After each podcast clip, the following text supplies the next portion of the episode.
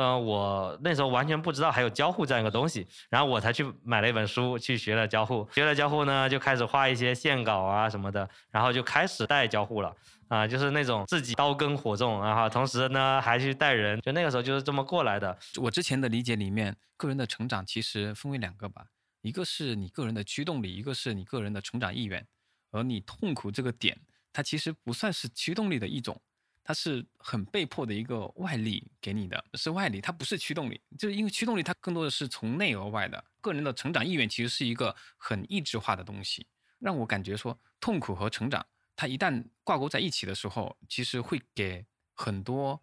不那么友好的 leader，会给你很多的借口，会把给别人强加的痛苦，他其实知道别人的痛苦，但是就不能觉得说我这是为你好。即便是 leader，他也在这个过程中在成长的感觉，他也在变化，也就跟自己的下属或者是同事一起成长的感觉。我们是近在 FM。邀你一起。聊设计，聊生活，聊科技，终身学习的有趣灵魂终将相遇。Hello，大家好，欢迎来到近代 FM，这里是我们的第二十二期节目，我是嘎嘎，我是 Wins，我是丽娟。这次我们迎来了我们的新主播，我们欢迎一下丽娟做一下自我介绍喽。嗯，Hello，大家好，我是 Lizzy，呃，你也可以叫我丽娟。很荣幸可以有这个机会和静哥、嘎嘎一起讨论交流，感谢静哥的邀请，这对我来说是非常宝贵的交流经验，所以静哥找我的时候，我二话不说就答应了。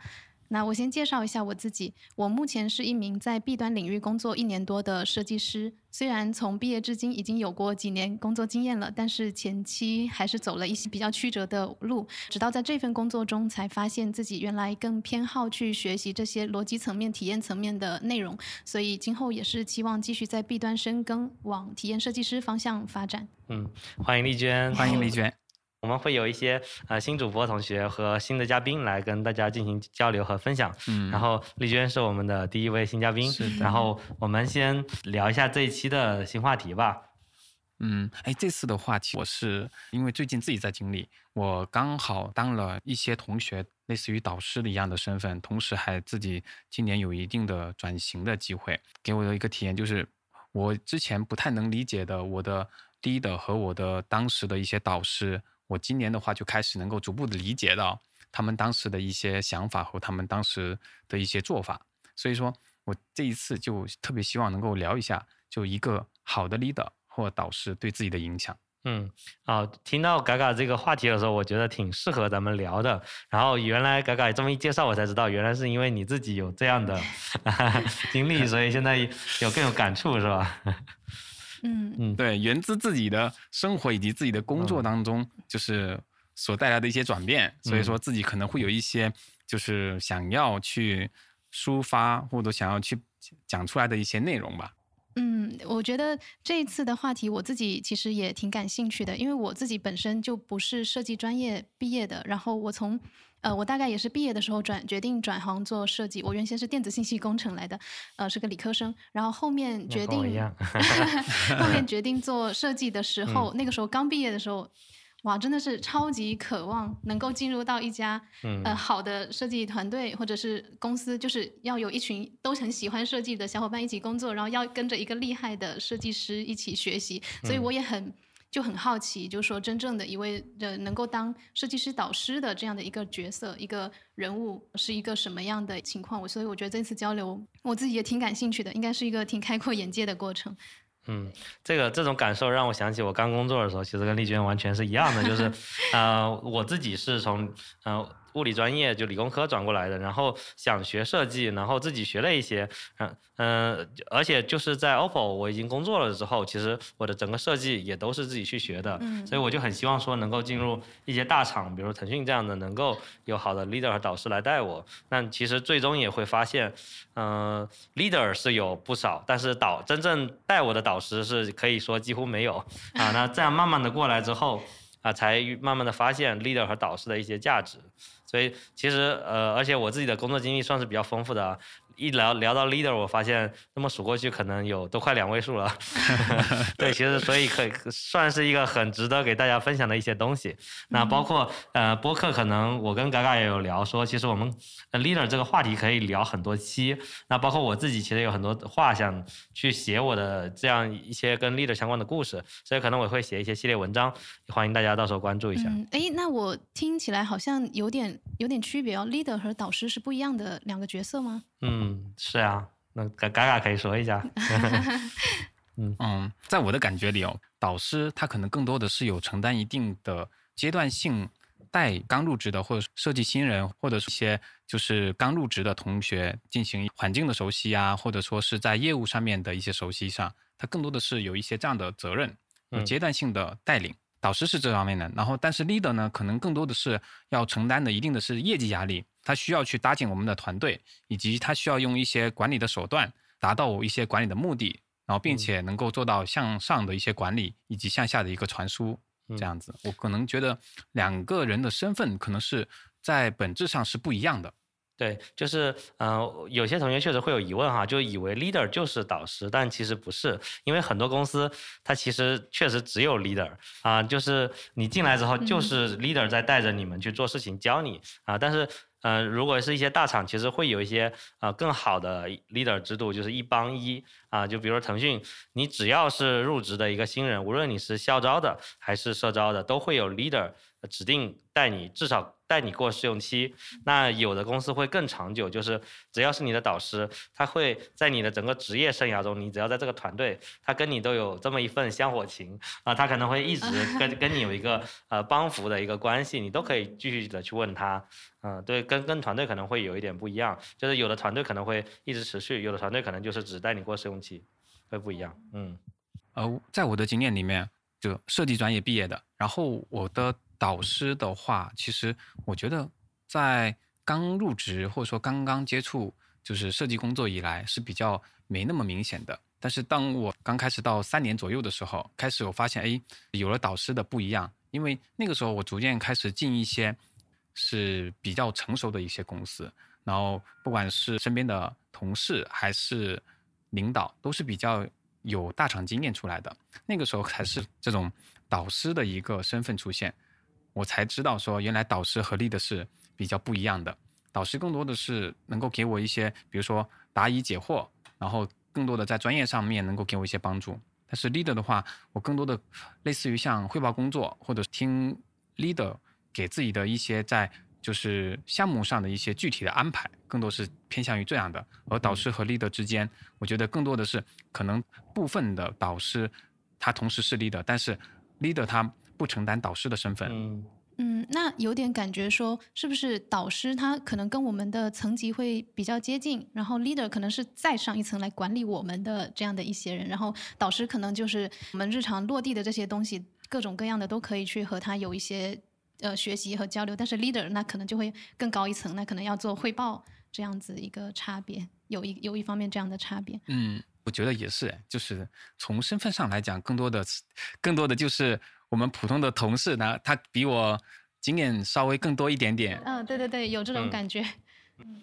对，是的，就是其实我可以从呃组织架构上来去聊一下导师和 leader 的一个一个区别和原因哈，就是为什么会有导师？首先，因为你新人进来之后。不太熟悉现在的一个企业文化和一个工作方式啊，需要有人去带。但是如果这个 leader 他手下是有十几二十号人，那他其实是很难有精力说把所有人都带起来的。那会多少会需要有这样一些角色，比较经验设计师来去帮他分担去辅导新人的这样一个呃职能啊，这是一个。另外一个就是说，其实呃，在一个比较大的这个设计 team 里面，它是需要一些设计 owner 来分别去对。接一些不同的项目的，比如说我们 QQ 音乐可能会有一些做各个客户端的，可能会做一些游戏化游戏化项目的，可能会有去做播放器优化的。那不同的项目下就会有一个设计 owner，那这个 owner 呢，很大概率会成为呃这个导师的角色来去带啊跟他相关业务的一个新人，他有自己的一个负责的角色。然后他带人去做这个项目的过程中，啊，也能去啊指导这样的一个新人啊，同时他也可以把这个整个项目的一些小更更迷你的团队去管理起来啊。但其实他本身呢，只是一个主设计师的一个角色啊哦。嗯对对，他其实还不是 leader。那 leader 的话呢，肯定就是至少是组长的这样一个岗位了。好，那我其实也会有点有点好奇，就是说我们现在好像可以聚焦在导师上，他是可能跟设计师本身作为刚入职的情况下，可能接触的比较多的这样一个角色，他要怎么样去衡量他底下带的那个人的成长情况呢？就是怎么样一个指导，然后又怎么样去衡量他到底成长到什么样的程度？嗯，我会有这个疑问。这方面的话，我可以先讲，因为静哥这方面我觉得经验比我多。然后如果静哥讲完之后，我可能就没得讲了。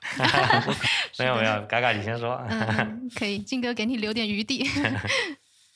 我自己的话，可能在就是这一年担任别的同学的导师的过程当中，我可能会觉得说，就是有部分是我自己有经历过的，甚至是呃我自己有面临过的难题，我会把自己有几个阶段的什么事情，然后以及关键点和我的能力成长到什么样的瓶颈的阶段，我把它划为几个阶段。这是身为导师第一个在开始带人的时候，我可能会列出来的一些点。然后当列完之后，这些点，然后我会预想以及去判断我需要带的这位同学他可能处在哪个节点。那在这个节点的时候，然后他可能需要哪些东西，以及我具备的哪些东西是否跟他能够匹配，以及他个人的倾向性是哪些。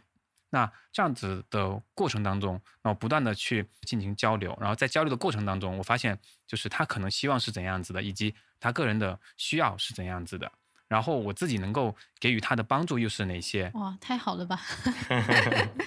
嗯嗯嗯，嗯嗯。对，嘎嘎这个非常的叫什么因材施教啊，同理心，把自己的把自己己身上出发遇到的困难和自己想教他的，以及他想要知道的都结合起来了。嗯嗯。嗯那我我从那个流程上，呃，对导师的一些要求去说吧，就是，呃，我们每一位导师在去带新人的时候，一定会要求他去列一个对新人试用期的一个培养计划，就是哦这三个月你打算怎么样让他过这个试用期啊？他一定要，呃，至少在你手上能过啊。如果他是本身是一个合格的一个设计师的话，嗯那会有几方面要求，比如说，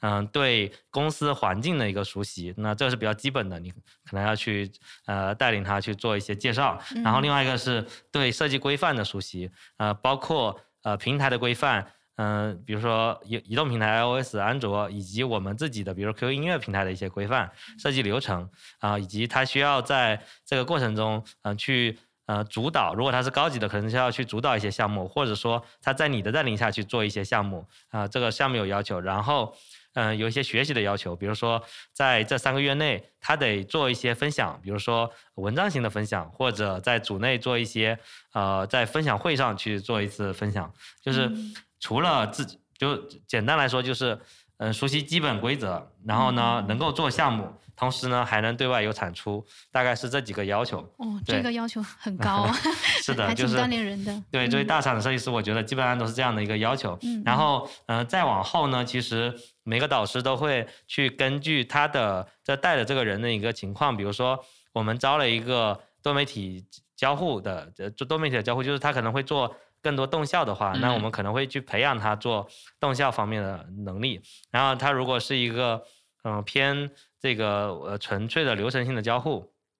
那我们可能就会让他做更多呃交互交互的文档，嗯，就是培养他这这个逻辑上的一些能力，就还有以及如果看到他有些地方有缺失，比如说平面排版能力比较差，那也会去引导他去做一些这样的一些培养啊，是这样，就是也是会有一些呃因材施教的点吧，但嘎嘎其实说的是比较细的，就是在嗯往后的这一些事情，嗯。嗯，我我觉得这样特别的，真的就是我早期嗯非常渴望的有的环境，嗯 所以这真的是挺那个。但是我还有点好奇，那做嗯事情做都做了，怎么衡量它过不嗯过呢？就是会有什么样的一些评判的点呢？你说的过是说试用期过不过，还是说他做的这个项目怎么样？呃，就是包嗯括你怎么样，那可能试用期，那可能会有一个结果，就是说，嗯哦，你这个人能不能过试用期？那假如已经过了试用期，那人不是还要成长吗？对，那这个成长过程怎么样去衡量说，呃，你到了这个阶段有没有拿出什么样成绩？哦，那是看业务上的一些成果。对，我觉得，嗯、评判起来，呃，想起来好像有点复杂，但其实实际上来说也不也不难，就是，嗯嗯、拿你自己的标准去要求他，或者说拿其他同事的标准去要求他，嗯就他做的这个项目肯定得符合我们平时其他人做出来的这个水平。嗯啊，里面的一些完备程度啊，逻辑是否通顺，是否有想好这个业务背景以及对上线之后的一个成果的一个预估，嗯呃，就类似这些东西，其实我们都会，嗯，对每个同事的要求都是一样的，就是也是希望这个新人能够达到其他同事那个水平啊，就大概是只是这样的一个要求就，其实差不多就可以了。嗯嗯哎，这个好像到了后面就有点像是个人的一个业绩的考核的样子了。对对对对，我自己的话，其实有一个感觉是，作为导师，可能更多的是一个比较主观的，嗯因为可能导师在跟自己带的同学的沟通的过程当中，更多的是要把自己的经验和团队目前为止大家的平均的状态，以及就是输出的标准进行一个传递。嗯至于学习建议，或者说你的个人的输出的标准的高度制定，其实我觉得这个东西跟导师的一个个人状态和跟随导师的这个同学的他个人状态其实是挂钩比较大的。嗯比如说嗯，有一些同学他的水平是 OK 的，他本身在刚入职的时候水平没问题，但跟着这个导师的本身的经验不够多。有些是呃五年工作的同学，可能要刚入职的时候要跟着一个三年工作经验的导师，这也嗯不奇怪。嗯那他这这个时候的导师的个人的，就是主要承担的可能更多的是帮助他怎么去融入业务、融入团队，以及更好的一个这个嗯嗯公司的一个氛围里面，让他去熟悉公司，嗯也许他就能够发挥的比较不错的的状态。嗯，那如果说是一个工作经验比较就是少，然后又有一个很丰富的一个导师来带的话，那么这个导师可能就需要根据这位工作经验比较少的同学的个人的各种状态来进行一个制定他的一个各种的标准，这样子。我觉得嗯这可能更多的是不同的导师以及不同的同学跟跟随的不同的导师，这个是要分情况来定的，这样子。嗯嗯，那我觉得，因为咱们的整体的话题是聊 leader 和导师对自己的影响啊，嗯。那咱们的区分其实可以大概介绍到这儿。啊，因为嗯、呃其实很多人是的的公很多公司或者很多人他是没有一个条件说，哎，一定会有导师的，是的。那基本上还是用 leader 呃，同时带着你又嗯。评判你的这样一个 一个环境去去工作的，那咱咱们可以一起。一起综合起来去聊，嗯。对，咱们就下一个话题嗯。就是聊我们自己遇的经历过的一些 leader 和导师吧。嗯，我可能跟静哥还挺像的，就是嗯静哥的 leader 可能说是接近两位数，可能我自己我自己有数过的 leader 已、嗯是已经超过两位数哇，，这么然后可以的，原因是因为可是你们的工作经验可能是 对半，怎么回事？啊，对，怎么回事？对你经历了些什么？嗯。原因是因为就是我当时就是更多的是，呃，这些 leader 集中在我的就是职业的前期，嗯。到目前为止，他可能比较稳定，就是可能好几年才有换一个 leader，或者说是在一个公司里面，就是其实 leader 都是同一个这样子。但是在我的就是刚毕业的过程当中，在寻找，比如说我要去一个什么样的公司，我的第一份工作应该是什么样的，然后在这个过程当中，不断的会去一家公司，然后是当时没有想过校招的问题，然后直接就是就跳过了校招，直接进入到社招，所以这个过程当中。是自己从学生的身份转变到一个社会就是工作人士的一个身份的过程当中，然后直接接触到的更多的是 leader，但其实我当时希望的是导师，嗯。所以说嗯。就是我不断的去换 leader 的过程当中，慢慢的知道说其实我需要的是一个导师，嗯。哦，但是我当时经常接触到的就是 leader，嗯，对，那所以就是说，你职业生涯的前期，你可能换了换了很多小的团队是吗？哦，是的，嗯，难怪原来工作经验是这么出来的。呃，leader 的数量是这么加的，对，是的，我也工作几年了，但我屈指可数。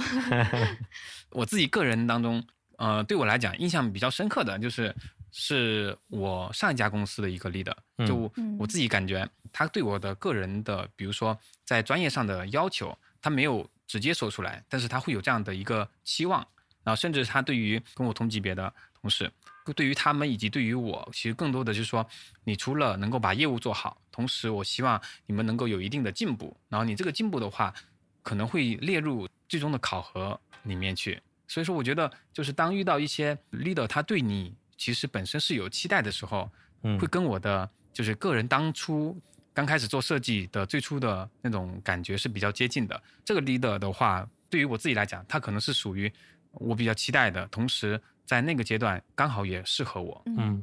哎，我感觉这个可能像对我们工作的早期比较比较期望的那种，不管是管理者或者是导师这样的角，就是在我们能够带带我们的这样的一个角色中，都是很希望他能够让我们在专业本身上有嗯更多的，因为我们就是喜欢设计才做的设计嘛，对，所以就是好像都比较渴望。嗯，这种真的能够是在专业上对自己有注意的一些一些角色在，我的第一份，嗯我我真正有导师的角色，说实话呃也不算导师，就是 leader，其实就是老板了。然后嗯他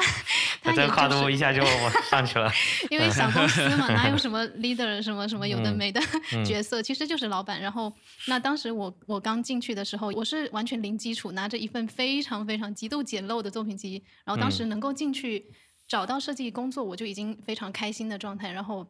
嗯，那个老板呢，他是原先是做艺术专相关专业，但他不也不是特别的呃商业商业专业的这种商业嗯设计的这种，所以他是在这一块是有重视的，可能审美上是稍微有一些重视，但是呃，就是如果真正从专业技能上也没有给到我特别大的帮助，说实话，但是嗯在基础的一些小型的审美的引导上是有给到我一些帮助的，包括当时可能呃，因为我是公司中的。就唯一的一个设计，然后可能嗯各种各样都要做，什么宣传、运营啊，什么都包括 A P P 的界面，就是都要做。然后，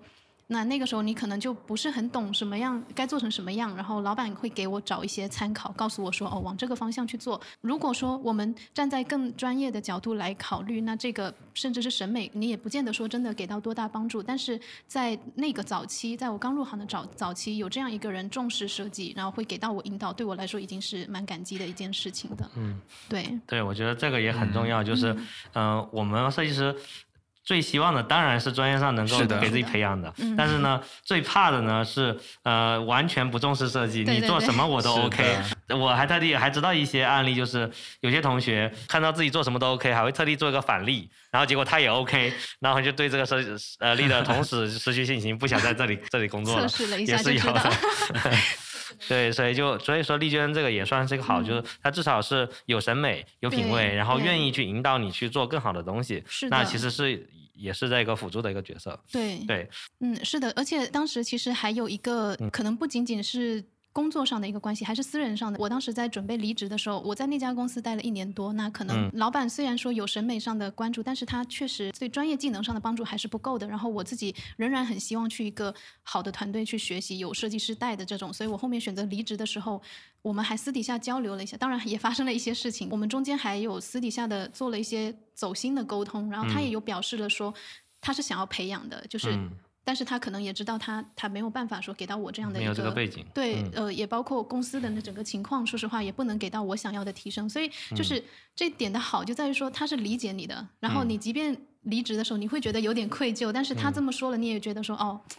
好的，我就很嗯很抱歉，但是我还是要走，就是有这种感觉。但是嗯这个关系，我我会觉得说是一个，嗯，还蛮好的，就至少在我找下一份工作的时候，你会觉得说好像自己还蛮受重视的，这样的一个感觉，也感觉也是一点点底气，心理上的支撑。我觉得还这样的领导会比普通那种只知道让你干活的领导好太多了。对，至少他是很认真的在对待你。对是的是的是就我发现丽娟提的这个引起了一个下一个话题，大家以后可以看一下，就是 关于怎么提离职，离职的时候如何正确的交流啊，公司如何正确的挽留啊，这也是一个 leader 应该要做的一些我事情。是犯了一点错误的，如果有机会后续可啊以，聊一那下次可以聊一下这个话题。嗯对，然后呃，轮到我来分享一下我的跟 leader 的一些经验哈，就是我我先来聊第一个哈，第一个就是我进刚进职场的时候进 OPPO 的一个 leader，然后那个 leader 呢，我其实在第一篇文章里面就会开始写，就他对我来说是一个非常典型的职场引路人，他的角色呢有点像是刚才丽娟说的这样一个，就是他其实跟我的专业背景并没有完全重合，但是呢，他其实在设计上是足够重视的。然后对我来说最重要的角色，就是因为我是非设计出身，但是想做设计的一个一个人，嗯那呃也是带着几乎没有设计作品的去面试的，然后最终学，所以其实我是变成了一个网站编辑，嗯。然后顺便做了一点美工的工作，所以那时候真的就只能叫做美国。对对啊对，对，然后那个时候他的一些要求呢，就是说希望我能够在这个团队里面啊，去跟一些设计师进行对接，因为那时候其实是有外包设计师啊、嗯可以对接的，然后同时也会跟外面的设计公司去做对接，然后需要有一些设计审美和背景的人，然后嗯，他对我的一些呃要求就是说。能够做好跟他们的对接，其实就够了啊。但是在这个基础上呢，我发现其实我还能做更多的事情，然后他也会愿意支持我。比如说，在设计公司做好了一个整个的设计规范，然后我去把他们的整个基于这个规范去做更多的页面设计。那这个事情本来不是我该做的，但是我去做了，然后他发现，哎，我有这方面的兴趣，然后他就会去培养我，让我去做。嗯，那同嗯时，他是他告诉我，原来在设计岗位里面还有视觉设计、交互设计、用研嗯啊，还有这个前端重构这些角色的，然后呃也愿意让我去学啊，所以说他说这个他会告诉我说，你要不去学一下交互啊，这句话我印象好好前沿的感觉哦，对，至今印象深刻啊。对对那个时候是呃零九年到一零年的时候，嗯然后呃我那时候完全不知道还有交互这样一个东西，然后我才去买了一本书嗯去学了交互，然后呃学了交互呢就开始画一些线稿啊什么的，然后就开始就开始带交互了哦啊，就是那种自己。叫什么刀耕火种啊，哈同时呢还还去带人的那种感觉，就那个时候就是这么过来的，所以对我来说是非常宝贵的一些经历吧。就在那样一个团队里啊，leader 是愿意信任你，愿意给你机会去学东西啊。同时呢，他有一个比较可贵的品质，就是他是很愿意经常的去倾听你的一些反馈。就是我跟 leader 一个很好的关系，就是他就坐在我后面，我有任何的。啊、进展的反馈我都会直接就跟他聊啊、然后有什么问题我会跟他说，我需要什么帮助就跟他说，就是我不害怕跟 leader 沟通的这个习惯是从他身上去养成的。嗯以及呃会主动的去多跟下属进行一对一的沟通，也是从他身上去学习的。就是他很愿意啊、跟大家的去去很平等的去聊一些事情啊，然后他后来也从一个呃组长变成了部门长，就部门经理，然后我也成我也成为了一个小组长。其实很多事情也都是在跟他呃去学习的过程中这样去做的，就包括该怎么面试，就是面试别人哈，比如说去校园招聘，应该怎么去做校园招聘啊，然后第一次出差，就是很多人生中的工作中的第一次吧，都是嗯也由他带着来做的，所以说是一个很好的职场引路人。嗯那同时，呃，他所带领的这个团队的氛围呢，就让我感觉非常的像学校，啊、就是就像一个班级，因为他是只比我大一届，然后他也是四川呃那边叫四川大学毕业的，我是呃电子科技大学都在一个城市，嗯然后所以就感觉都是老乡一样的对对对，感觉，就是啊、聊起来呢就感觉大家都是嗯。学长和学弟啊、就整个这样的一个氛围，啊所以当时的氛围是我觉得非常难能可贵的。在我刚毕业的时候，进入到了一个毫不尔虞我诈的氛围，也不拉帮结派，大家就是在好好的做事情。然后做完事情呢，然后业余时间就聊一聊自己喜欢的手机啊，嗯、他们有些人还玩音乐，就是这样的一个氛围。就那个氛围里，对我来说是一个成长比较快速的时期。当然，由于也由于一个事情，就是说它是属于一种支撑型的 leader，就是他可以很好的去呃任命你去做一些事情，也会支持你去做，然后他也会从他的大局观里面去引导你去做一些对项目有利的一些改动。啊，对团队的有利的一些改动，但是他的问题是，他不能从设计层面去支持我，因为他本身不是做这个的。然后我嗯自己由于不是设计出身的，所以我自己会发现这个上限天花板是比较低的，所以我才会萌生说我要去大厂去学更专业的设计。这就是我在第一个 leader 这边的一些故事。嗯，这感觉就是学习到了非常多广泛的一些东西。我们也不仅仅只是学好设计就行了嘛，对吧？还有各种各样。那这个帮助我觉得还是蛮大的，就感觉说帮助你成人了，还不仅仅还不仅仅是专业上的学习。对对对，就是怎么样在职场里面去跟大家沟通，对对对啊，以及职场的各种的小小的一些事情，嗯，对，这太太重要了。非常重要。嗯同时，不是给你一个高压的环境啊、因为有些呃，我害怕的是有些人刚入职场就进入到一个非常高压样非常尔虞我诈的环境，然后他就觉得好像职场就是这样子的。我觉得这就其实是很遗憾的一个事情。会给早期你可能就以为。哦，社会是这么险恶的，对对对 对，就有这种感觉。是，就一开始就让我养成了一个大家都是好人的这样一个心态。其实对于我后来的沟通能力，或者说跟团队的一个认知，是有一个很大的影响的。所以说我到现在来讲，都还是以那种方式在跟大家进行一个沟通。嗯嗯，这个的话，其实我刚开始的职场体验是很不好的啊啊，说出你的故事。嗯，来来吧。反而是特别不好的一个职场体验，刚好是刚毕业，然后又去了一家，就是当时是做新媒体的公司，更多的是偏向于各种的公众号啊那种，然后领导当时也不是设计专业的，但是他给我的感觉就是，他是一个很精英类型的人，嗯，然后他又待待过大厂，就在宣传的时候他又是名校毕业，然后同时他也要证明出他的能力特别强，经常要在公司去会客各种的投资人呐这种，嗯，然后。当这些身份叠加在他自己身上的时候，他对我们的要求就很高。我当时也是公司的，就是就是唯二的那设计师，除了他之外是吗？受到的打击就很大。他不算是设计师的，但是他经常喜喜欢指导设计师怎么去做。嗯。然后这类型的 leader 的话，我当他控制不好的时候，是很容易造成对于下属。就有一个很大的打击，嗯，不是一个很好的职场体验，特别是那种刚毕业的，特我当时的那种感觉，就觉得说。好像职场不是一个特别友善的一个环境。是的，是的。我大概能想象到，是不是他对大家的要求特别高啊？他都是以大厂的标准来要求的，但其实上你只是一个毕业生，是这种感觉。对 对对。然后经常是，比如说他拿出来的案例，我知道很好，但是我其实就是做不出来。嗯。当时是那种情况。对，但他能指导你做出来吗？还是做不出来，你就也也不行。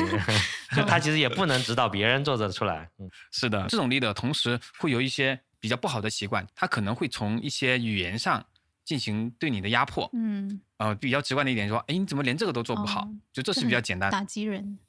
对，就是打击人，他是一个有层级的嘛。但是精英类型的 leader，他在打击人上面其实会比其他类型的 leader 会更强一点。因为他可能比如说高位的打击，就是类似类似于说我是一个精英，然后我对你的一些指导啊，或者说对你的意见，他会是比较明确，啊，甚至是说的东西会比较过分这样子。然后我当时自己印象深刻的点就在于说，他说，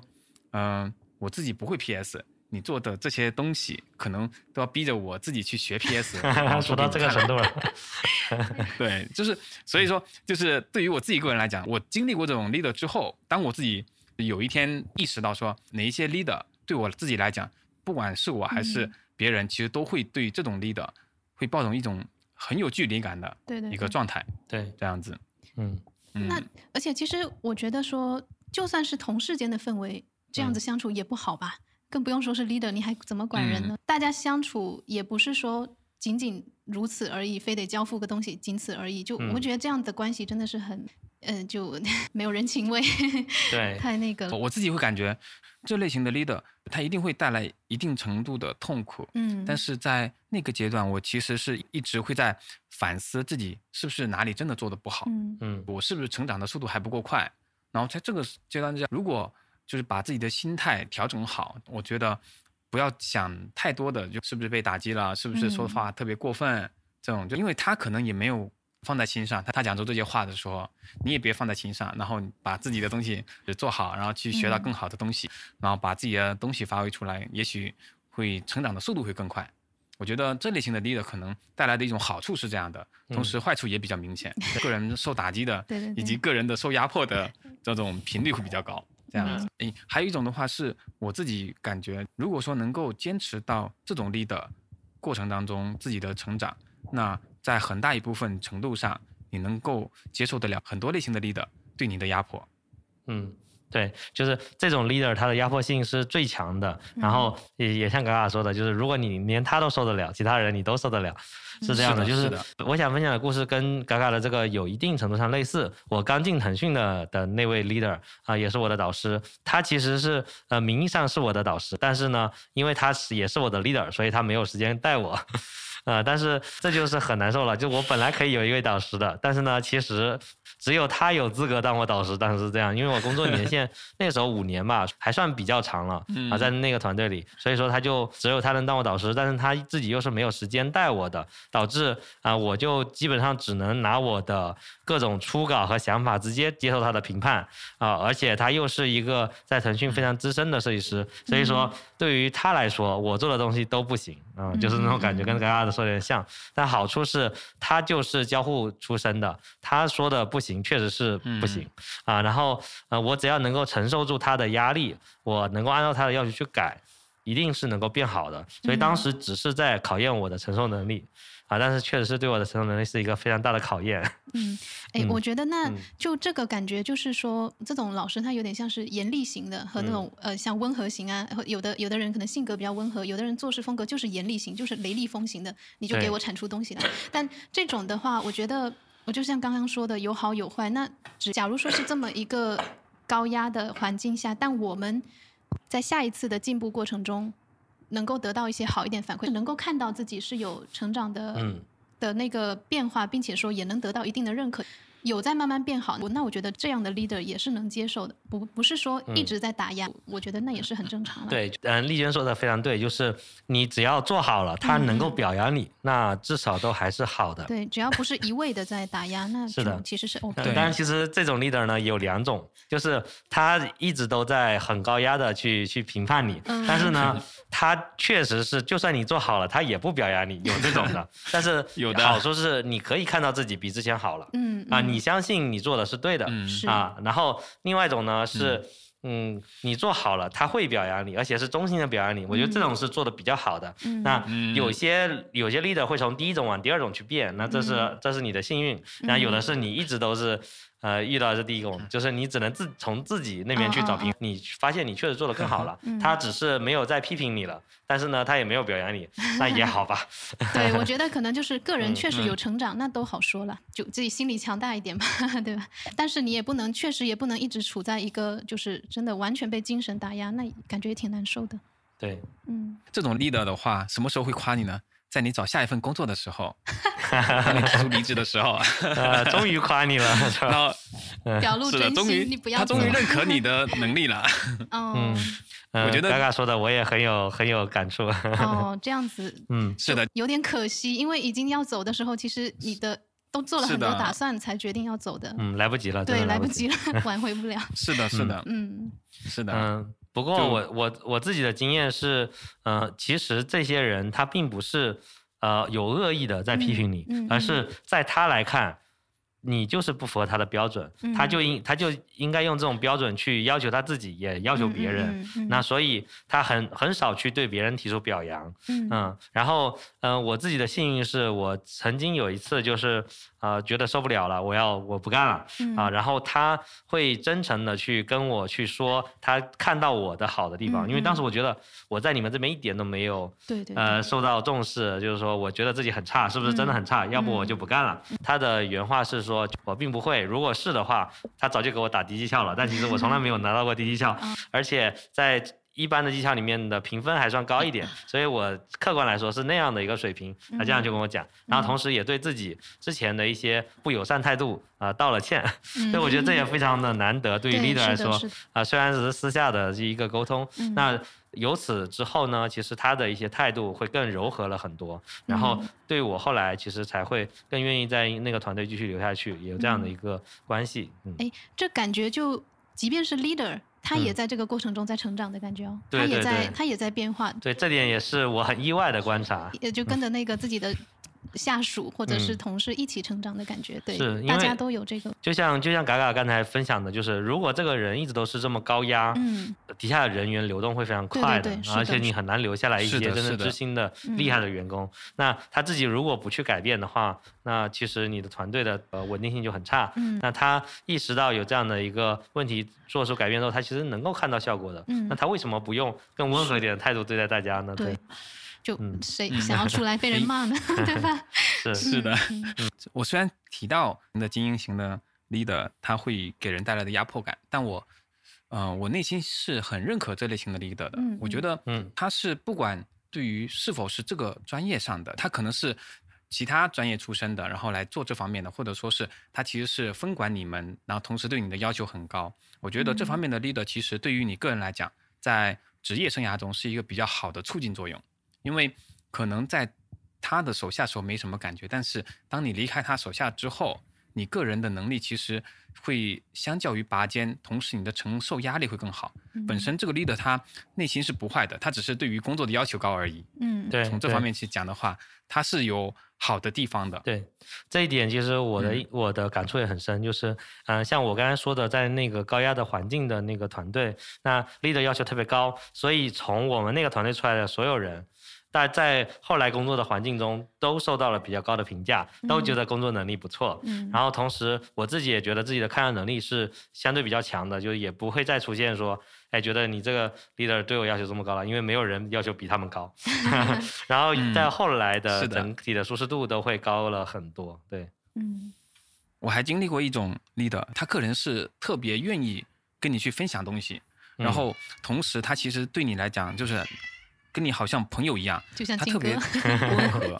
嗯对，就是嗯类似，很特别类似。同时，他个人的专业性也特别强，也会跟你去做一些关于你自己个人的分享啊，或者关于你个人的一个成长上面的规划上面的帮助。这方面的 leader 跟我在学校的时候的导师，就是特别是老师是特别像的，所以我把嗯这类型的 leader 把它定位为是老师型的 leader，、嗯比较像的，就像是刚刚丽娟说的，我在真正的感觉到说性格跟这部分的是比较契合的。嗯嗯，这其实很像是我自己向往的一种特质的的老师，就是我希望带我的人是这样的，然后其实我自己性格也是这样，所以我也是这么对待我带的人的，或者说无论是我作为 leader 的时候带的，还是我作为导师的时候带的，我都很希望这样去对待大家，因为每个人都希望能够遇到一个比较温和的，然后能够专业上带你的，而且也愿意跟你分享的一个老师嘛。对，我觉得。呃，是大家的一个期望，然后但是也要跟性格有关系，因为有些人他做不到这样的一个沟通方式。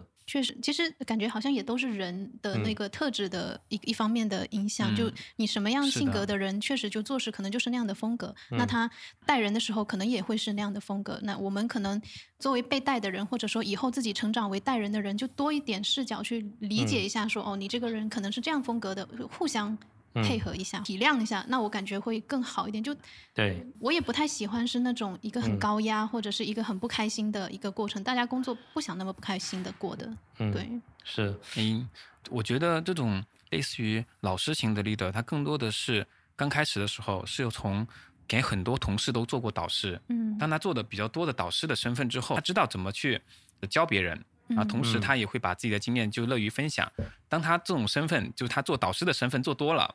那他当他来做嗯。leader 的时候，其实他会嗯。下意识的带着哦，我是 leader，但同时我是导师，我只是多了一个汇报的工作，就是向上嗯。汇报或编辑汇报，嗯以及向组内的同事去争取资源，以及让这个东西更好的落地。我觉得，嗯，这类型的 leader 稍微带一点点，就是从导师的身份过来。哎，对我，我觉得嘎嘎你看的非常透彻，大概是这么一个过程。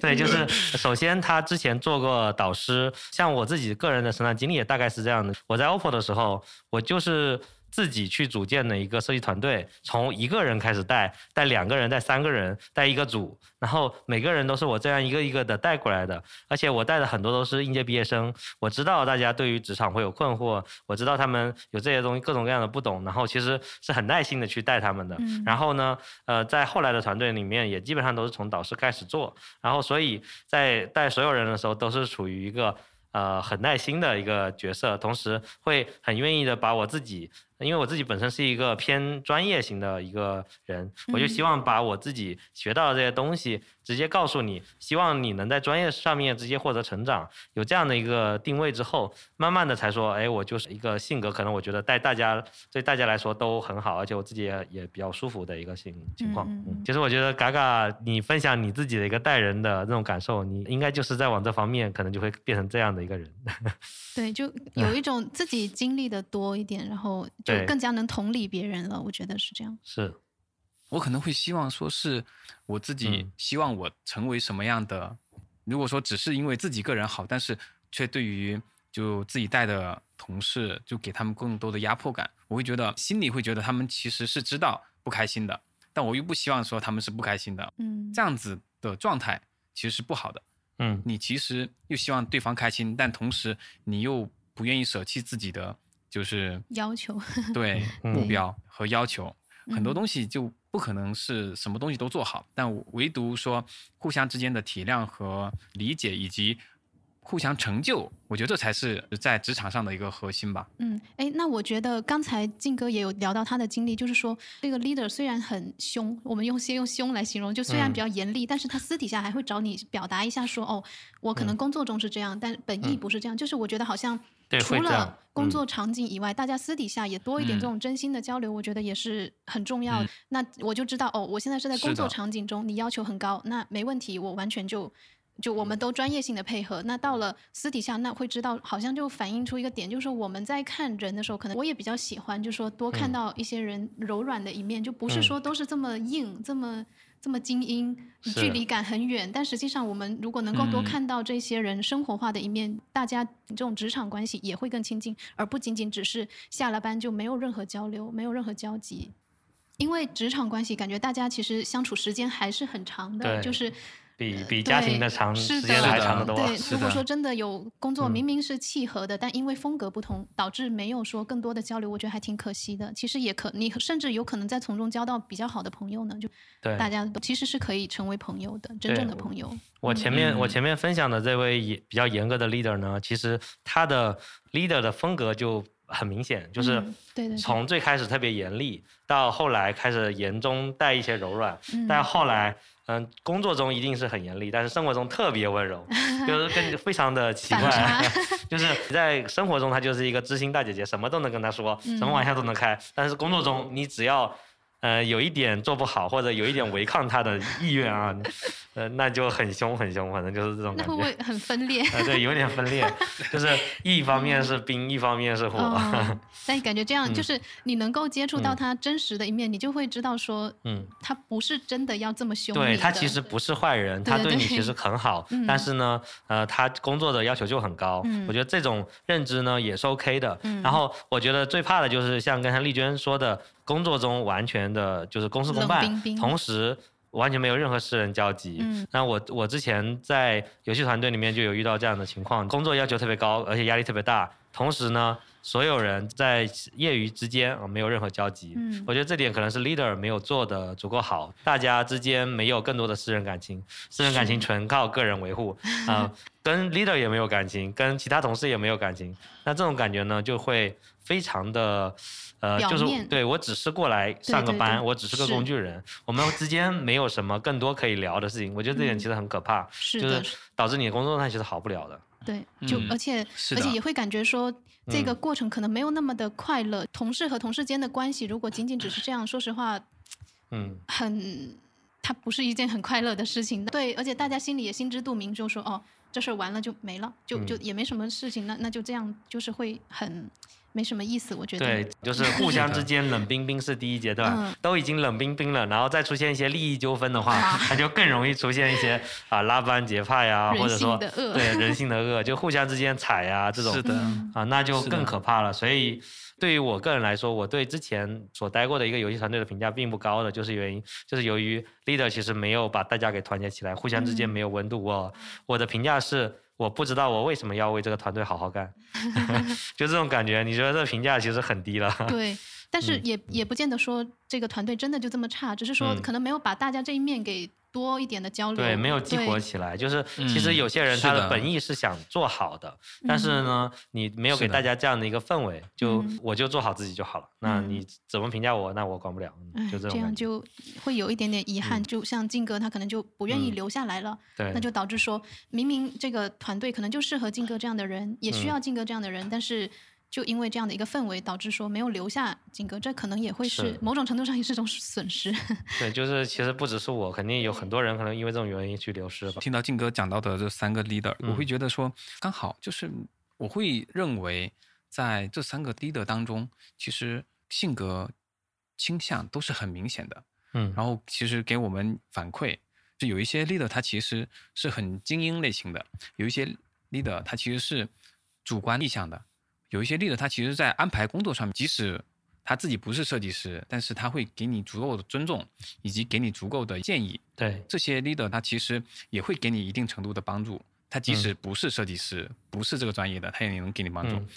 另外的话是非常精英的 leader，以及对你要求非常高的 leader，但他需要的往往就是在柔软度上需要提升一些。然后这样的话嗯，反而会让整个团队的氛围感又加强。那这样的话，嗯就不仅是在工作当中、生活当中，整个团队不管是战斗力啊，还是融洽感，其实都会很好。嗯嗯，是的。然后我看到嘎嘎在列提纲的时候，会有提到，呃，一些类型的 leader，可能大家其实未必愿意提，但是可能会不小心就遇到的一些 leader 哈，我觉得定义的也很准确。但可能我们不说那么直接，比如说，嗯。不知道大家有没有遇到一些觉得他只是因为呃资历深来得早，然后呢他才成为了 leader，但是呢在实际上的工作过程中，你一点都不认可他的工作水平以及一些管理水平。啊，这种情况下不知道大家有没有遇到，就是因为你们有没有遇到？我我经验比较少，但这样的 leader，呃，是没嗯。有遇到，但是也确实遇到了可能管理的方式不是特别好的 leader，这个可以等会儿聊。嘎嘎嗯有吗？我是有直接遇到，就是你说的时候小心点哦，嘎嘎。可得当然当然注意着点。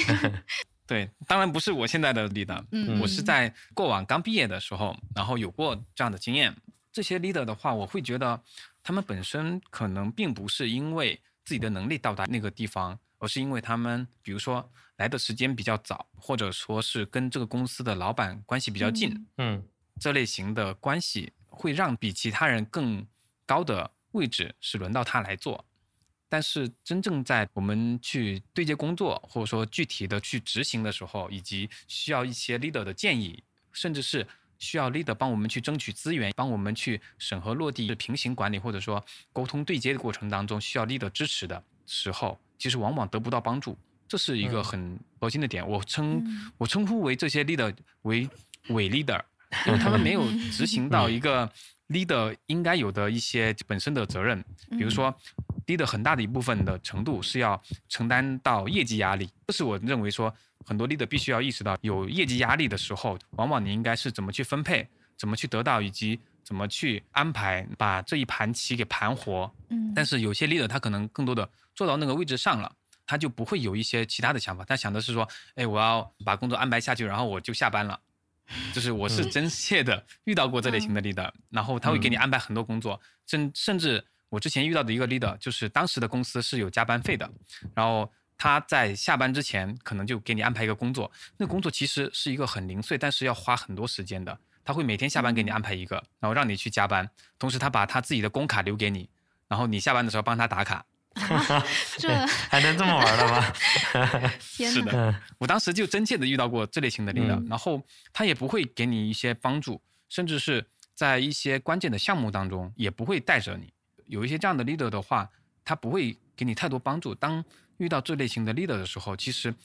你作为一个普通的设计师，你应该更多的是关注自己。你要把这些嗯东西转化为你自己的动力，这样的话，你才不会呃被职场当中的这类七零八碎的东西影响到。嗯，对我其实想提一个点哈，就是什么样的 leader 他会让你觉得他不配坐在那个位置上，咱们就直接聊这样的事情，就是、呃。刚刚嘎嘎其实提到说没有执行好一些 leader 应该做的事情，那我可以我觉得可以再往下猜一下，就是 leader 他要应该做的什么事情呢？就是他要对整个团队的工作方向有把握，他知道什么是对的，什么是这个团队近期应该做的重点工作，以及这些设计师嗯做出来这些设计，什么是好的，什么是坏的，怎么样做好，就这种眼光和判断，以及对整个团队方向的一个思路是要很清晰的。那这是一个，另外一个是嗯懂得分配工作。这个分配工作不只是把活派下去，而是应该每个人擅长做什么，谁能把什么事情做好，谁做的比较快，然后呢，谁做的更完美、更逻辑有条理啊，这是一种。他需要会分配，然后同时什么该接，什么不该接，因为很多活儿不是说外面给过来的都应该接的，那这些也会有这些能能力，以及能够对下属进行一些培养和辅助，那这个也是很重要的。就是如果这几点啊、一个都没有。啊，那基本上我们可以很。很大胆的称之为他就是个伪伪 leader 啊，按按嘎嘎的说法，就是就很就很可怕啊，就是你不能从他身上学到任何东西，还经常在被他给利用这些能量。对，其实呃静哥说的这个我也有一点点共鸣，就是我虽然说没有遇到很直接的这个这样子的 leader，应该说就没有直接遇到这样的 leader 型，但但是呃之前的一个公司的会存在的一个问题就是我们的。因为当时的老板是在国外，就是说，老板可能和成员之间的沟通是比较。少的，大家知道他要做这个东西，但不知道为什么要做。落到设计层之后，那我们可能对接的是产品经理，那我们需要知道一些需求上的事情，需求背景，需要了解这些东西才能去做好手头的工作。那去问产品之后，产品给到的反馈就是老板是这么说的，就仅此而已。那所以当时一个很痛苦的点就是说，作为我这样的一个设计师，我们在学东西的时候，不是学到更很多呃什么目标，要基于一定的业务背景啊或者需求什么的，就是正确的流程应该是。是这样子的，但是你在那家公司就是找不到任何那方面的信息，对，就是老板要做，所以是的，是的，所以这就很 很真的是处在其中，你想要去去做这种这些事情的一位小小设计师来说，真的很痛苦，你就会感觉到说啥也做不了。然后你提出的这些点，我们是不是可以这样去做呢？那对方产品经理给到我的反馈就是想太多，你 就按老板说的做就好了。对，然后然后 哇，真的 是很痛苦。然后当时我能做的。是什么呢？就是离开，仅此而已。就我改变不了他，就没有办法去，我也没办法直接去对接到那个老板。确实，他也不会去跟我们沟通。然后这中间的这个透明化的，或者说近距离的沟通，或者说真正对他呃所想要做的那个产品的方向、公司业务的方向，真的是知道的很少。我入职一年多，可能就只交流了。两次还是几次？所以真的觉得这样的一个管理方式带来的一个问题，就刚才其实我们有提到，一个就是人员会流失，成员之间的关系是很浅层的。对，员工和员工，以及员工甚至员工和老板之间的关系都是很浅层的，看都看得出来。对，这是一些负面的影响。嗯，这样的话，其实我会觉得，往往我们是需要在一个 leader 带的团队，或者说一个老板带的一个团队，有共同的目标的。嗯，因为像丽娟刚刚刚刚讲到，其实她完全不知道我的业务是怎样的，我的业务目标是干嘛，往往就是一句话，老板是这样想的，老板是想要这样子的东西，这是经常有一些 leader 或者说有一些老板他在嗯做一些决策的时候，其实不会顾及说下面的人是否理解我这个意思，我能否跟我达成目标一致性，我就这样做了决策。对，我觉得可能有个问题就是。老板他当时确实是有有一定的想法，但他也不见得有很多的，嗯，甚至 或者说他可能他是这么想，我想这么做，但他也未必有太多的支撑，所以就导致说我们团队成员其实也很难摸懂。他为啥这么想？然后我们自己都不是很有目标，所以这是挺挺挺痛苦的一件事。有两种可能，一种是他有支撑，但他不愿意告诉你，他觉得你不配跟他讨论这个问题。好的。啊，另外一种是 他没有支撑，他不想接受你的评判。我觉得我是对的，你就听就好了。两种可能，但 我我觉得后者的可能性也不低啊，前者前者可能也有。我还是嗯。我我是没什么能力去评价人 管理者怎么样，毕那毕竟了解的确实沟通实在太少了，你也不知道他到底有做过了什么东西才得出这个结论，我是不知道的。但是我能说的就是在我当时所在的那个条件下，我能做的东西真的很少，想做的做不了，就很痛苦。嗯，是，嗯，其实回到刚才咱们说的话题啊，就这一个 leader 值不值得你去跟，会涉及到刚才说的管理能力啊、眼光啊，以及对你的一些支支撑度，以及培养你的一些能力，在里面呢，如果都没有，那肯定是很不好的。那如果 对对，如果只有其中的一两个，那你可以看一下，在这一两个情况下，你能撑到什么程度？那如果这两个都很差的话呢，那就是。你可以早一点，早一点考虑下一家，对，就会有这种情况。是的，我其实觉得说这是几方面的得分点或得分项，但是有一些 leader 他更夸张，我会觉得说他可能在这几个得分点上他是负分，甚至是往另外一个方向上去。嗯，因为我自己亲身经历过这方面的，就是 leader，然后我统一把这类型的 leader 定义为傻逼类型的 leader，然后就是为什么是这么说呢？就是他一定是有原因的。比如说，他会带着你，或者说带着你们的团队去和其他就是团队其他部门形成一个比较大的冲突。嗯，就是其实没有必要，他自己上头了。当他上头之后，他其实是不管不顾的。然后这些类型的 leader，他可能是有一些，比如说他是因为个人的原因出现了一些问题，他就觉得说我的面子挂不住，我就嗯。一定要跟其他人起冲突这类还有型的，这样的理由，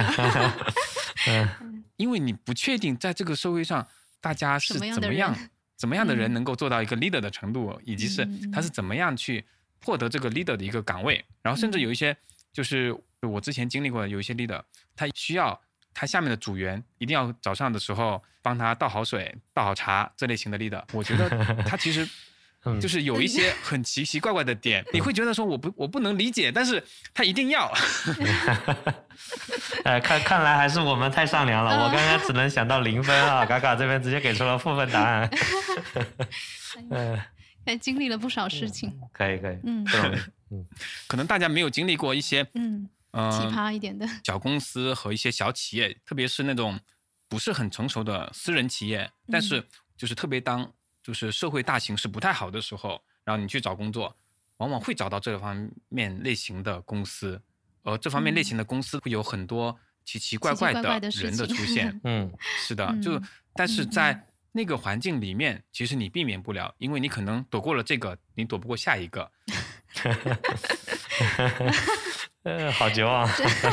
特别是刚毕业的同学，你没有很好的一个就是校招路径的时候，比如说我们刚刚前面提到了几种就是类型的 leader，就你可能会觉得说他有或多或少说这个得分项比较高，那个得分项比较低，但是就是不要忘记，就是这方面还算是属于正分项。然后，但是到了比如说我刚刚提到的伟力的那个层面的时候，他可能几个项目都是处于就是还不合格，或者说刚刚得分的一个状态。当碰到了一些更加奇怪的状态，比如说我们的用人市场更多的是偏向于企业的时候，那么会有一些人的内心其实会被把一些东西放大。那这方面的时候，他会有一些，比如说利用的自己的职务比较高，那对于下属会比较就是不尊重。那这方面的 leader，其实我个人会建议说，哎，碰到了就赶紧跑，对，嗯，因为我自己真实经历过。嗯对，就是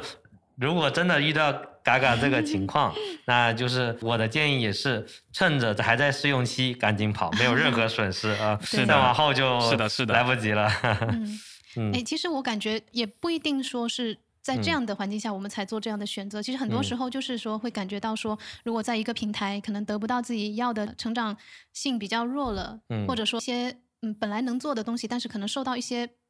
不好不可不可为的一些力量给阻碍了，那你其实就嗯已、可能就开始需要考虑一下离开了，也不一定说非得要遇到这样的人我们才做这种事情，可能核心还是自己成长方面的点。嗯嗯，那我们到时候还要专门聊一期离 职话题。啊，对对，离职话题预定好。嗯嗯嗯嗯是的，嗯嗯，那那我们刚刚提到了那么多，就是各种各样类型的，甚至有一些就是有准确的说出他是什么类型的 leader，或有一些呢比较模棱两可，他可能就是我们还没有给他具体的定位。那嗯就是你们都会比较喜欢哪一些类型的 leader？就比较，比如说你可能你喜欢他到什么程度，甚至是能够就是希望能够跟他成为什么样的，就是比如嗯说成为朋友吗？嗯你是不是在私下的生活当中可以跟他成为一个比较好的朋友？嗯嗯那那我先说，我的经历其实是比较少的。虽然说现实生活中我们遇到的 leader 就是比较少，可能靖哥算是一位真正说在专业上比较厉害，然后又比较近距离的一位相处的设计师。那其他的设计师，多数情况我都是在网络上看他们分享的知识以及那个呃分享的经验观点来认知这个人的，所以我会发现这里面就是像嗯。嘎嘎刚刚提到一个词叫喜欢，我就觉得嗯。这个词还是很，确实是也是我想聊的点，就是我觉得说我们在寻求自己喜欢的什么样类型的设计师，或或者说我们喜欢看什么样类型设计师分享的内容的时候，其实我我有发现这中间有个过程，就是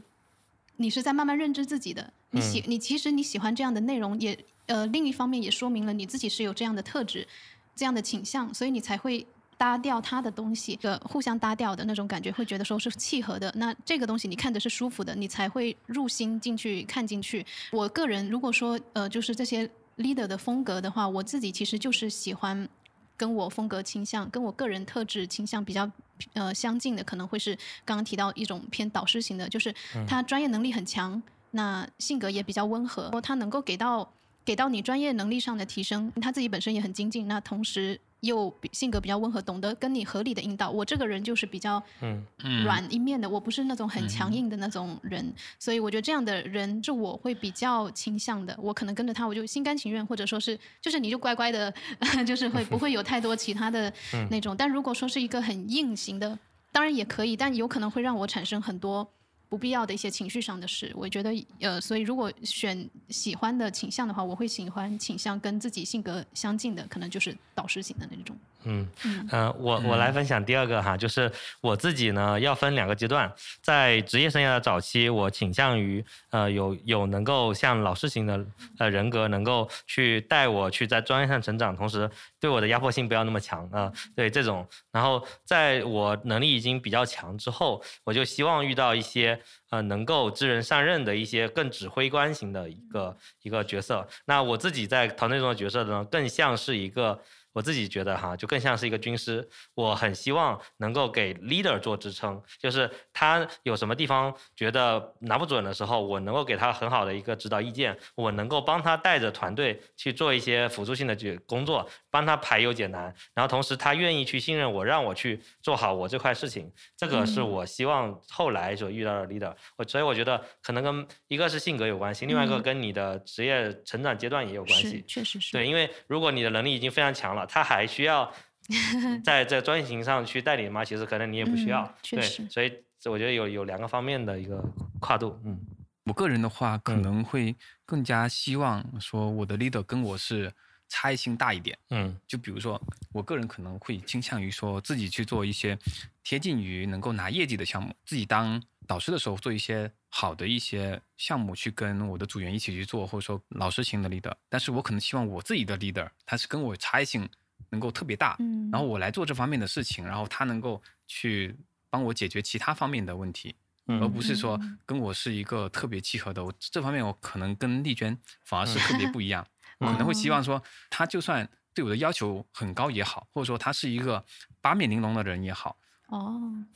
很有启发，我觉得很有启发。嗯就是或者说他是一个特别懂懂得下棋或懂得打牌，就是能够嗯知人善任的那种也好。我会觉得他一定要跟我有特别大的差异性，就是我能够在你身上学到不同的东西，同时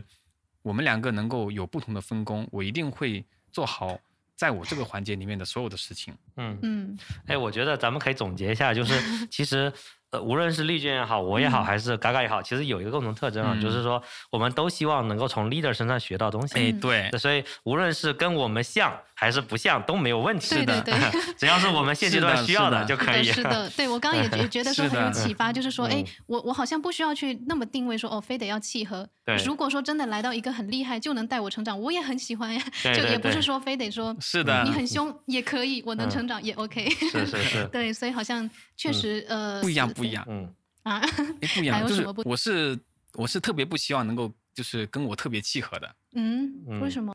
对我可能希望遇到，但是我长时间的工作当中，我可能不太希望说跟我有特别契合的，因为我可能需要工作当中有矛盾，我可能是这样的一个人，对吧？我需要工作当中有这矛盾个，抗压力不错啊。嗯我希望不管是我跟我的同事，还是我跟我的领导，我这个矛盾是逐步能够帮助我们能够更好，对我更好，或者说对这个团队更好的是。当就是能够主动挖掘矛盾，或者说去爆发矛盾的这些点，然后主动解决矛盾，我觉得这个事情是我很期待的。我觉得就是说，呃，我在入或者说随着现在工作年限稍微有一点起来，就是大家团队的呃合作的这种。嗯，或者说做的事情多了，团队协作的人多了一点之后，我会越来越发现，就是说，大家如果说都是目标导向，就是说，真的，我们的目的不是为了去跟人起冲突，嗯确实会起冲突，但我们目的不是在起起冲突，可能是为了把事情做好，然后才会有点冲突。那这个这个过程，好像不管说是是不是契合的人，或者是跟你有很大冲突的人，或者是跟你有很大呃相意见相左的人都没有关系。就最终我们如果能把事情做好，那可能会议吵完了之后，接下接下来大家还是好伙伴，但重点是我们把事情给搞完了，所以就有点感觉说。好像就是大家就是好像就就好像静哥刚刚提到这个人的阶段，还是也也确实是有不同。像我现在可能还比较呃底层一点点，然后嘎嘎现在也已经是个嗯可以作为一个导师的角色，就说大家处在不同的阶段之后，可能需要的力量就不同了。然后但目的是为了能够把事情给做完，那我觉得嗯就可以，就说也不见得说非得要。人本来人就是各种多面的嘛，但最终大家就是一起合作把事情给搞完。然后我觉得好像这样子说就是嗯，好像什么样的 leader 不是很重要了。对，呃，我想分享一句嗯。昨天我宝宝说的话，他突然之间有感而发，他说，呃，遇到什么样的妈妈和爸爸都是跟抽奖一样的，啊，就是你决定不了的。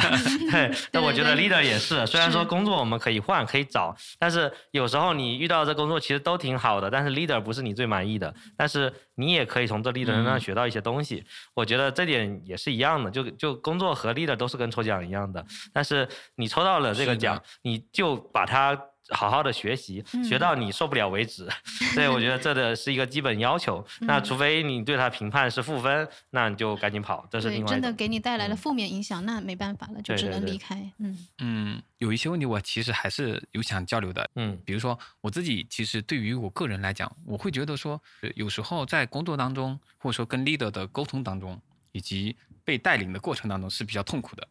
那这个过过程当中，当过了之后，我会觉得，哎，我会回想的时候，感觉自己有嗯成长。那这个成长，它到底是不是伴随的，还是说是因为 leader 本人教会我的，还是说是因为这个痛苦带给我的？这是我比较好奇的。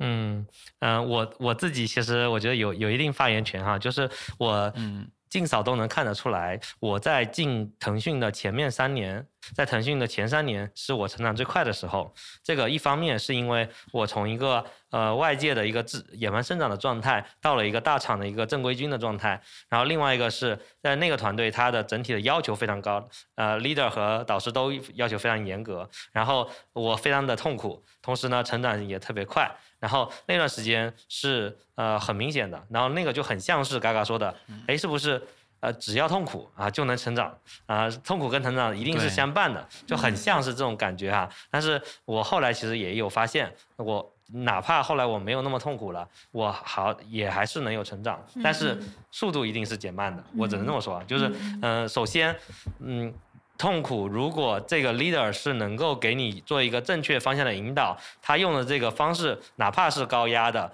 呃，甚至有可能只有高压才能给你更强的紧迫感和呃内驱力，让你去无论是四点钟起床去公司加班也好，还是说这个周末天天来也好，有这种感觉，你其实有一个更强的内驱力去做好这件事情。嗯这件事情我觉得可可能是一定是相伴的。另外一种就是说，在后面如果不是高压的状态，你还是想把事情做好，也能获得一些成长，但是可能压力没有那么大的情况下，你就没办法给自己一个更强的要求，把事情给做的啊、那么高标准严要求了。因为像我自己呃的性格可能也是这样的，就是我是一个温和的人，导致我对自己的要求呢虽然高啊，但是有一点懒散啊。对，如果你对我的要求不不足够高，那我爆发出来的能量也就不足够大，会有这样的问题。所以我人生中的几次强烈很大的一个成长呢，都是要么就老师把我骂的特别狠啊，要么就是 leader 把我逼得特别狠。嗯那所以说对我来说可能是呃可能是个 yes，就是是相伴的。嗯然后那虽然说没有痛苦，它也能成长，但是它速度会减慢。嗯嗯，我可能稍微组织一下我的一个感受，就是说，应该说成长过程中可以有痛苦，但它不是只能有痛苦，我觉得是嗯这样子的，对。嗯嗯或者说痛苦它可能可以促成我们成长，但是没有痛苦其实也行。我觉得也要看一下你对成长是什么样的定义。如果说嗯像我，我我可能对于成长的定义会很宽宽泛，不仅仅是像我经验这么少，我也不仅仅是要成长专业方面的，我人生嗯方向啊，人生包括各种事情，我都想要嗯提升，或者说都想要有新的信息输入。那这些东西如果能够对我有益，嗯我觉得也是成长。那那这个成长我就不痛苦呀，我都在了解我想了解的东西。那这个过嗯程其实是慢慢清晰的过程，我还嗯越来越坚定，或者说越来越清晰。这个过程并不痛苦，说实话。但是如果你在工作中，嗯，一些呃压力下，那你确实很快的可能专业上的成长，但是我会觉得这个成长它很很定点去解决某个东西，那可能就是。你会有一个阶阶梯一样的感觉说，哦，它可以被量化，但是在生人生中的很多种成长，它好好像很难被量化。你可能几天下来就只搞懂一个东西，但这个东西你你就很开心，它也不痛苦，真的不痛苦。所以就是说，我觉得成长和痛苦不是伴随的关系，但呃，痛苦应该是可以促成成长的，但是成长不是只有痛苦的，嗯就成长也可以很快乐。哎，嗯我我之前的理解里面，个人的成长其实分为两个吧，嗯。一个是你个人的驱动力，一个是你个人的成长意愿。而你嗯。痛苦这个点，它其实不算是驱动力的一种，它是很被迫的一个外力给你的。嗯，是外力另外一，种是个人，对。对，是的，是外力，它不是驱动力，就是因为驱嗯动力它可能是更多的是从内而外的这样子。然后个人的成长意愿其实是一个很意志化的东西，然后让我感觉说痛苦和成长，它一旦挂钩在一起的时候，其实会给很多就是其实不那么就是友好的 leader 会给你很多的借口，说是嗯我现在。呃，这个角度对，其实我想表达的是这个，呃，等在这儿等着呢。是的，来等我们入坑了。是的，嗯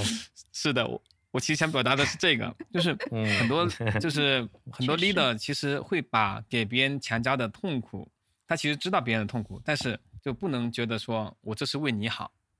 告诉你，你这样嗯是的的你才能成长，是是这样吗？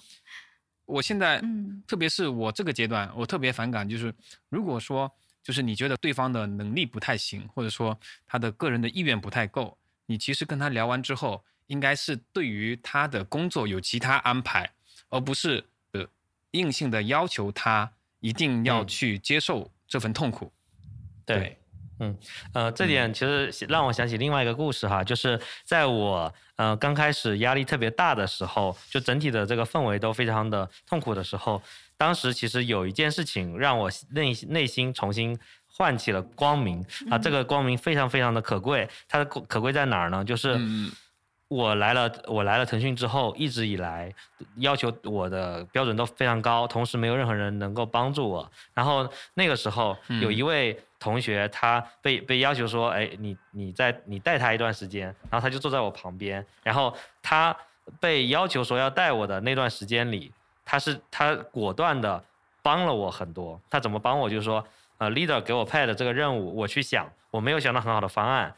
但是呢，当天就那位带我的同学，他就想到了一些方案，然后写在了纸上，跟我去探讨，说他的想法是这样，嗯。然后我再问我觉得怎么样，然后其实是给我提供了一个很好的思路和框架，让我去基于这个去做一些发挥，然后同时他也不会把这件事情说成是他的功劳，他是觉得这是理所当然的，嗯我我既然要带你，嗯我就应该给你提供这样的帮助，然后我们把这事情做好了，那这就是我们两个共同的共同的功劳，他是这样去想的，然后在嗯我看来是我在这种痛苦的过程中，突然之间被人拉了一把，然后这一把人间温暖。对，这个人间温暖对我之可贵，无法用言语形容。这么说，对，是的有点感觉，嗯就是说我们太关很多键了嗯很多时候真的就是支撑性的力量都是这种柔软的东西，它很难被就那些硬的东西嗯有用，没错，我都知道，但是我也有情绪，我也有有的没的那些想法，我也没一直这么厉害，对，但是我也有时候也确实很差，但我嗯就是要知道了这些东西，有了这些软的支撑了之后，好。我明天我就我就呃不要明天，我我我 可以努力，就是你会有种感觉，就是我不是不努力，就我可能就是插着别人指导我一下，拉我一下，对对对对，对，嗯所以这一点其实也是我我其实想跟大家分享的一件事情，嗯。就是说、leader 和导师他是有分工的，它是必须有定位的区别。就是 leader 可以很严厉，这点没有问题，但是一定要有一个导师能够帮你去解决一些很具体的呃嗯成长中的问题。比如说 leader 的要求是，啊、嗯你这个星期内必须把这个项目给我做完做好，然后他对这个项目的标准要求的很严，这个没问题。但是如果没有一位导师能够在这个过程中帮你去指导你，去给你提供一些思思路和框架，以及你做出来之后，他去帮你去做一些评判和一些引导，那你的过程中只剩了痛苦，而没有成长。是的，所以我觉得这一点就是导师非常的可贵，就在于这一点。所以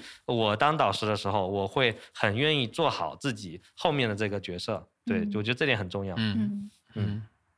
是，嗯，诶，我刚好想分享的一点就是我刚刚在之前的最开始的时候提到的，就是我上家公司的 leader，然后我觉得印象特别深刻，包括对我自己的影响也很大。嗯原因是说我们在就是我在那家公司还没离职之前，然后我们还会经常的，就是比如说会出去一起吃饭，然后一起去打球，然后到了当我离职以后，我还知道的是说，他们还会就是在近期世界杯的时候，就是一起通宵去看球，然后大家一起换上阿根廷的球衣，然后一起去 就是某人的家里去看球，这样子。我觉得这种关系就属于特别好，就是大家其实有共同的兴趣爱好，然后在工作以外的时间共同的去锻炼身体，然后去以兴趣爱好为出发，然后大家其实算是比如说球友啊，或者说是一些骑行的好友。我觉得这种方面其实是另外一种的身份的延续。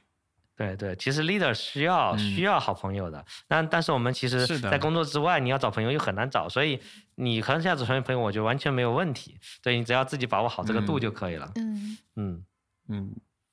咱们今天这样聊下来，感觉还是非常开心的啊！就是，而且基本上又超时了啊！就是我们很少超时的，这次直接聊了一个一个小时四十分钟。对，嘎嘎，你的剪刀要好好的用一下。好的，好的。是的，哎，嗯，丽娟，你这次感觉就是怎么样？就是在我们聊这些话题的时候，你会觉得说，是不是就是会有一些就是不敢聊的东西，或者说有一些东西会对你来讲是有一些就是吃力的吗？嗯，其实一开始压力真的是挺大的，因为我的工作经历是不多的，所谓的 leader 领导没有，呃，没没没，领导是有的，leader 导师根本就没有，所以我很担心的是我不能够带来什么，因为播客毕竟是要给别人听的嘛，所以我担心我讲的都是一些有的没的，就 后来发现好像格局可以打开一点，就是就是就是放自然的聊天，就好在静哥也是这样的一个人，就是说。亲和一点的，就我们不需要说，假如金哥就是这种精英型的，就我们刚刚说的那样子的一个一个导师来搞播客，那我真的未必能够过他的关。那现在来看的话，我会觉得好像开阔很多，就是嗯。我就认真听你们讲的内容，那我反馈出我想要提的点，对，就 OK 了。嗯，那刚才各自的故事，对对对，这样子就会觉得说，嗯，比想象中要轻松一点点。好的，那是的，要不咱们今天就到这里吧。然后感谢大家今天的收听。如果你还有想了解的问题，可以通过详细中的问卷告诉我们，我们会继续邀请更多的设计师来为大家分享。如果你喜欢本期播客的话，那就一键三连，分享给你需要的朋友们吧。嗯，谢谢大家，拜拜。好，拜拜，拜拜。